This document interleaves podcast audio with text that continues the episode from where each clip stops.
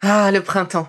La saison, les fruits reviennent sur nos étals, un vrai bonheur. Et pour profiter de ces fruits toute l'année sans attendre, Materne a inventé les gourdes Pimpot en 1998. C'est fou, j'ai l'impression d'avoir toujours eu ces gourdes avec moi. Et pour profiter partout de ces gourdes fruitées, savoureuses, préférez la version sans sucre ajouté. Le format nomade en fait un compagnon incontournable du goûter de nos enfants, petits et grands. Plutôt indispensable d'ailleurs, quand l'on sait que d'après une enquête du Credoc menée en 2019, 69% des jeunes de 3 à 17 ans ne consomment pas assez de fruits et légumes et ont en revanche un goûter bien trop sucré. Avec une gourde pomme sans sucre ajouté, vous leur apportez une portion de fruits Notea au Nutri-Score, bien entendu. Et saviez-vous qu'en plus Pompot est engagé pour des vergers éco-responsables et que ces gourdes sont fabriquées en France? Alors foncez pour découvrir des recettes de plus en plus audacieuses et toujours aussi délicieuses.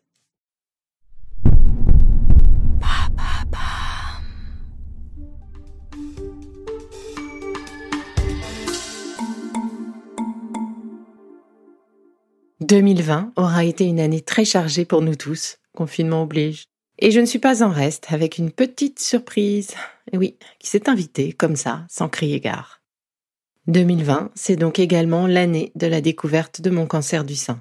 À la veille d'Octobre Rose, un peu comme un clin d'œil. J'apprenais alors que mes prochaines années seraient toutes bien différentes. C'est fou quand on y pense, le pouvoir de six lettres sur votre vie. Fini pour moi l'insouciance, pour toujours. Alors, face à ce cancer, j'ai choisi de me battre et je vous propose de suivre le parcours de cette insouciance perdue. Toutes ces phases que nous traversons, ces réflexions, ces prises de tête, ce recul, cette maturité. Dans ce podcast, je ne vais pas traiter le cancer comme sujet de société, pas non plus comme sujet de santé ou encore d'accès aux soins. Non. Ce que je vous propose, c'est de suivre mes pérégrinations sur les sujets du quotidien, ces sujets de fond qui jalonnent notre guérison, toutes ces étapes mentales par lesquelles nous passons, nous, malades, mais aussi tout notre univers, notre famille, notre chérie, nos enfants ou encore nos amis. Pour survivre à ce cataclysme, je partage dans ce podcast mes questions, mes peurs, mes colères, avec des philosophes, journalistes, psychothérapeutes, psychologues ou encore d'autres malades. De ces échanges est née cette série qui, je l'espère, saura vous accompagner sur votre chemin de la résilience.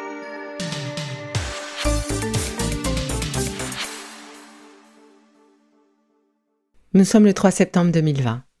Je décroche mon téléphone pour connaître les résultats de cette biopsie, réalisée dix jours plus tôt.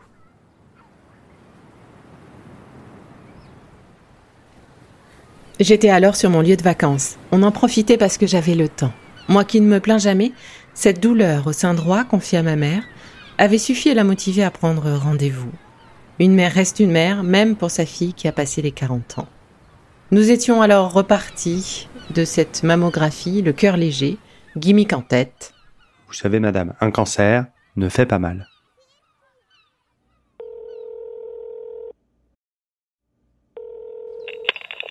Bonjour, madame. Bon. Les résultats ne sont pas bons. Vous avez des cellules cancéreuses. Comment ça, des cellules cancéreuses? Un cancer Mais c'est-à-dire euh, que je dois revenir à Nice pour euh, les enlever? Madame, je pense que vous ne vous rendez pas encore compte. Ce que vous allez traverser, ça va être dur, ça va être long, ça va être difficile. Il y a des médecins aussi à Paris. De bons médecins. Ça sera sans doute mieux pour vous, Paris. Vous serez chez vous, vous serez mieux pour être soigné. Oui, bien sûr. Oui, oui. Oui, oui, il y a des médecins à Paris. Oui. Un cancer du sein résulte d'un dérèglement de certaines cellules qui se multiplient et forment le plus souvent une masse appelée tumeur.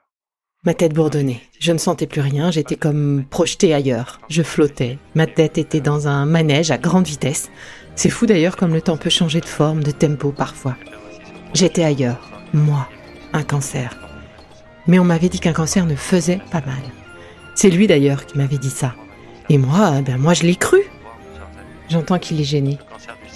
Je suis même gênée pour lui. J'ai l'impression qu'on me lâche littéralement 300 kilos sur les épaules. Je reviens là, assise sur ma chaise. Je me prends littéralement le fameux saumon là de Fisherman dans la figure. C'est la vie. La vie me gifle. Et en même temps, mon cœur s'arrête. Il explose. Mes larmes tombent. Je voyage dans ce manège. C'est un rêve. Mais non, c'est un cauchemar et je vais me réveiller, je vais me réveiller. Mon homme est à côté de moi. Il travaille. Il est là, tout près de moi, et pourtant, il est si loin. Je me sens si seule. Son casque sur la tête, il n'a rien entendu, la conversation. Est-ce que je dois lui dire? Oui. Ben oui, il faut que je lui dise. Je décide alors de lui faire un signe. Je lui prends la main et je lui écris sur une feuille devant moi. J'ai un cancer. Je vois sa tête se déformer. Je vois ses yeux s'obscurcir. Ils s'approfondissent tellement, tellement que je m'y enfonce un temps. Et je suis ramenée au moment, là, maintenant, par le médecin qui, lui, continue de m'expliquer ce qu'il m'attend. Il se fonde pour cela sur des recommandations de bonne pratique. Dans tous les cas, la prise en charge thérapeutique est définie en accord avec vous sur la base de l'avis rendu en réunion de concertation pluridisciplinaire. Grade 1, intermédiaire, sensible aux oestrogènes, chirurgie, chimiothérapie à la lueur des résultats complémentaires, puis radiothérapie, puis hormonothérapie peut-être pendant 5 ans. Il me demande si je souhaite qu'il me mette en lien avec une bonne équipe sur Paris. Ah bah oui, des médecins parisiens, bah oui. Oui, oui, bien sûr, oui, merci. Je raccroche. Mon homme me prend dans ses bras et nous pleurons ensemble. Les yeux hagards, nous pleurons. Sous le choc, et à peine capable de parler, j'appelle ma mère pour lui annoncer. Elle pleure. On pleure. Elle me dit qu'il est pris tôt. Elle me dit que l'on va s'en sortir. Elle me dit qu'elle m'aime. Elle me dit qu'on a eu beaucoup de chance de le trouver maintenant et nous raccrochons. Dans les bras de mon homme, nous sommes comme deux âmes perdues. Quelques jours plus tard, qui me semble une éternité, j'ai mon rendez-vous au centre Curie de Saint-Cloud. Je rencontre un chirurgien qui m'annonce que, eh bien, ma tumeur est grosse, qu'elle va m'opérer le 22 septembre prochain, que cette tumeur est mal placée et qu'elle va essayer de garder mon sein, mais elle n'est pas certaine d'y arriver. Elle commence à me préparer aussi. Les résultats de la biopsie ne sont pas très cohérents avec la taille de la tumeur. Elle a hâte de l'enlever et de l'analyser. Je mesure la chance d'être en France, d'être suivie dans l'un des meilleurs centres pour traiter cette maladie, ce cancer. Le 22 septembre, je suis au rendez-vous, la peur au ventre. Je ne sais pas si je me réveillerai avec un demi-sein ou plus de sein du tout. En fait, je ne sais pas si je me réveillerai tout court. Et ces pensées, je ne les ai jamais eues avant. Ne pas se réveiller de cette intervention. C'est une hypothèse qui me soulagerait. Ouais, je crois que à ce moment-là, c'était la meilleure hypothèse. Et ça soulagerait aussi peut-être tout le monde. Hmm. Je travaille à chasser cette idée et on vient me chercher. C'est à mon tour. Cela ne fait que quelques jours que je suis entrée dans cette drôle de danse, celle des femmes cancéreuses. En très peu de temps, j'ai perdu toute commande sur ma vie, comme toutes les cassisteurs. Notre titre, notre chant de ralliement. En quelques secondes, tout nous échappe.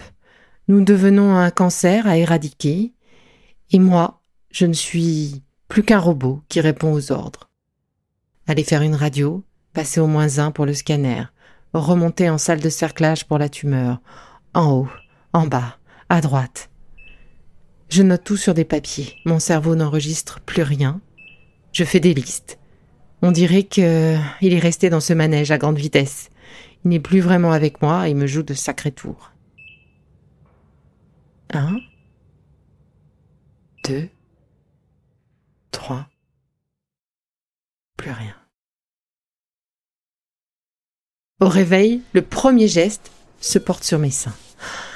Ouf, j'en ai deux. Enfin une bonne nouvelle depuis ce début septembre. L'infirmière me dit de respirer plus fort, respirer plus fort, de me remplir de l'oxygène qu'ils m'ont posé. Je le fais. Je vis, je suis là, en vie, et je vais me battre. J'embrasse alors la convalescence. Ça va aller. Il faut que ça aille. Pour ma fille, pour mon homme, pour ma famille, pour... Une amie me reprend. Non, Isa. Non, pour toi. Isabelle, c'est pour toi que ça doit aller. Ah oui. Ah oui, pour moi. Il faut que ça aille pour moi. Tout simplement. moi. Ce moment de convalescence devient le moment où tout me revient, où à cœur ouvert, je commence à intégrer ce qui m'arrive, à intégrer ma maladie. J'étais atteinte d'un mal qui ne se voit pas, un mal sourd, sournois. La tumeur est retirée aujourd'hui, je n'ai plus ce mal en moi, mais je vais commencer ce long chemin pour vaincre les moindres petites cellules de cette maladie insidieuse, pour m'en débarrasser. Et pour cela, je vais maintenant être vraiment malade, et je vais porter les marques de cette bataille contre cette maladie. Je comprends qu'avec le traitement que je vais suivre, pas une seule cellule ne sera épargnée. Du bout de mes cheveux au bout de mes ongles. Cette première opération sera suivie d'une seconde. Oui, mon petit cancer n'était pas vraiment celui qui semblait être, plus sournois, plus agressif. C'est en fait un triple négatif, grade 3, qui a investi le ganglion sentinelle. C'est-à-dire qu'il a commencé à migrer. Alors il faut enlever les ganglions pour s'assurer d'avoir bien retiré tous ces spores, toutes ces tentacules, toutes ces mauvaises graines. Opéré le lendemain de l'annonce, comme anesthésié, j'y retourne le 16 octobre, tel un robot. Tous ces moments se sont enchaînés et d'autres s'enchaînent encore aujourd'hui. C'est comme si la vie, enfin ma vie, ma vraie vie, s'était arrêtée. Comme si la locomotive de mon train, eh bien, passait du TGV au TER. Terminé pour moi les projections, terminé les plans. Ma nouvelle vie se joue au rythme des traitements, des rendez-vous médicaux, de mes chimios, 4 AC, puis 12 taxols, puis 4 à 6 semaines de radiothérapie. Maintenant je vis au rythme des autres, plus vraiment du mien. Jusqu'à la rémission, bien sûr, il y aura le traitement et l'équipe médicale qui me suit au centre Curie. Mais il y aura aussi toute cette démarche personnelle, physique, psychique, pour permettre ma renaissance, un nouveau moi, débarrassé de ces cellules autonomes. Alors oui, c'est dur. Oui, ça bastonne, pour reprendre les mots de mon cher Roman. Oui, les traitements m'en ont mis plein la figure, mais à chaque fois, je me suis relevée. Des milliards de questions ont traversé mon esprit. Tous ces moments de doute, de colère, de prise de recul, de repositionnement de vie, de soi, de son couple, de sa vie. C'est ce que je vous propose de partager. Force, courage, peur, incompréhension, joie, partage, sororité, résilience et guérison. J'entreprends ce voyage intérieur que j'espère juste et m'apprête à relever ce nouveau défi comme une nouvelle expérience. Be Lively, mon podcast, était jusqu'à aujourd'hui un symbole de bien-être, de vie, de vibration. Avec ces épisodes hors série, je donne le ton d'un podcast d'introversion, un voyage au cœur de moi-même, un voyage expérientiel. Et à l'image de l'art japonais kintsugi, j'espère arriver à transcender mes blessures, qu'elles soient passées ou contemporaines, pour une vie de l'après plus vibrante et plus lumineuse encore. Je vous donne désormais rendez-vous toutes les fins de mois pour un nouvel épisode du voyage au cœur de mon sacro-saint cancer. Et si vous souhaitez participer ou échanger avec moi, retrouvez mes aventures sur mon compte Instagram dédié, at sacro cancer. Je vous embrasse.